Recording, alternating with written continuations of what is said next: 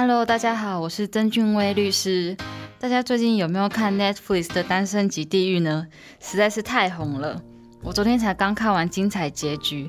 之前我也看过日本的《双层公寓》，韩国的《换乘恋爱》。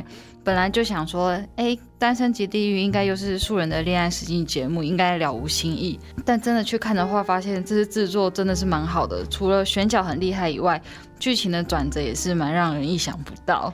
而且整个制作成本，包含天堂岛的房间奢华程度啊，安排直升机等等，就是还让眼睛蛮过瘾的啦。那大家应该都是追完才来收听我这集的 podcast 吧？我有在说明中标注这集是有雷的哦，还没有看的就赶快先关掉，买些卤味还有啤酒，赶快做完再来听哦。总共才八集而已，很快就可以看完的。呃，单身级地狱最后的结局，总共产生了四对情侣，还算是蛮多的。其中贤中智雅和世勋之燕这两组 CP，真的让观众都看得蛮紧张的。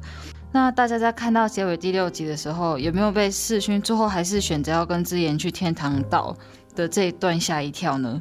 那时大家都想世勋应该会选新来的女生了。但被拒绝好多次之后，世勋依然选择要跟之燕去天堂岛。那我相信，包括我的观众都超震撼。当时网络也是网友一片倒说，世勋太可怕了，之燕已经明白拒绝他了，但怎么还可以这么执着？这是不是死缠烂打？好像恐怖情人，感觉之燕会压力很大。那现实生活中，如果被拒绝了还一直追求的话，是真的是可以的吗？有可能会发生什么事情，或者是会踩到什么法律的地雷呢？那我在这边讲一下实物上有的例子哦，像是在职场就有发生男生用赖对女方赵珊珊传送爱慕讯息，那女方已经拒绝并封锁对方之后，男方还是锲而不舍跑去女方的办公室递爱慕纸条，然后女方就斩钉截铁的说，如果再骚扰的话，我会诉诸法律途径。结果男方变成用 email 传送爱慕讯息，甚至还骑机车跟着女生下班，最后就被女生向性平会提出申诉，而被认定成性骚扰成立的例子哦。所以这种猛烈追求的行为是有可能会构成性骚扰的，必须要承担相关的罚则。那另外也一定要提的是，台湾在去年十一月十九号刚三读通过的跟踪骚扰防治法，简称跟骚法。将在公告后的六个月施行。这个跟骚法呢，规定了八种跟踪骚扰的太阳，像是监视对方啊，跟踪对方的行踪啊，或是以电话、网络或其他设备干扰对方，要求跟对方约会、联络或有其他的追求行为。那如果这些行为呢，真的对对方反复的实施，而且是违反对方的意愿，跟性或性别有关。使对方心生畏怖，而足以影响对方的日常生活和社会生活的话，那就有可能行为是违反跟骚法的，而可能被处一年以下有期徒刑、拘役或并科十万元罚金哦。那性骚扰的立法，我们台湾算是比较慢一点的，像其他已发展国家，美国、德国、日本、韩国都有立法了。但因为规范跟骚的太阳不太一样，所以执行的结果也不太相同。在规范跟踪骚扰行为，它要件取舍其实不简单。如果规定的太严，那被害人可能就很难举证说，哦，我现在真的有被跟踪了。但是如果规定的太松的话，又可能会遭到一般民众滥用，然后会导致整个跟踪骚扰案件案量过大，而没有办法处理到真的急迫的案件。所以跟骚法的确是要在施行后持续追踪，然后看需不需要再修法演绎。但俗话说，好的开始是成功的一半。还是很开心，我国未来在跟踪骚扰的阶段已经有法可管喽。那单身地狱中，如果资言已经明确的拒绝世勋，世勋还是不停的用各种方法追求，让资言感到恐惧，并且真的有影响到资言的正常生活的话，那世勋是很可能会成立性骚扰以及违反跟骚法，严重的时候还可能会被预防性羁押。虽然呢，世勋在单身及地狱有成功洗白。最后跟之言在天堂岛上度过愉快的一晚，让之言卸下心防接受他，最终两人一起逃出地狱岛。但我还是想要跟大家提醒，这只是综艺节目，虽然说是实境秀，但我们还是不要太认真。如果现实生活中心仪的对象已经拒绝了，那最好还是要设好停损点，不要再太过于猛烈的追求，而不小心触法了。另外，大家还记得素颜因为正则的三心二意，那时候感到非常的心烦意乱，跑去跟很多人说正则的不是吗？这其实，在现实生活中也非常常见。被劈腿或是被渔场管理后不开心，就跑去向双方的共同朋友说对方的不是，或者是有些人甚至会在对方的公司发黑函，或到 FB 发公开的文章去谴责对方。像近期的王力宏事件的雷神之锤，其实也是这一种。这种讲的如果都是事实的话，会构成诽谤罪吗？那我要在这边讲一个会令大家蛮惊讶的答案。答案是会的。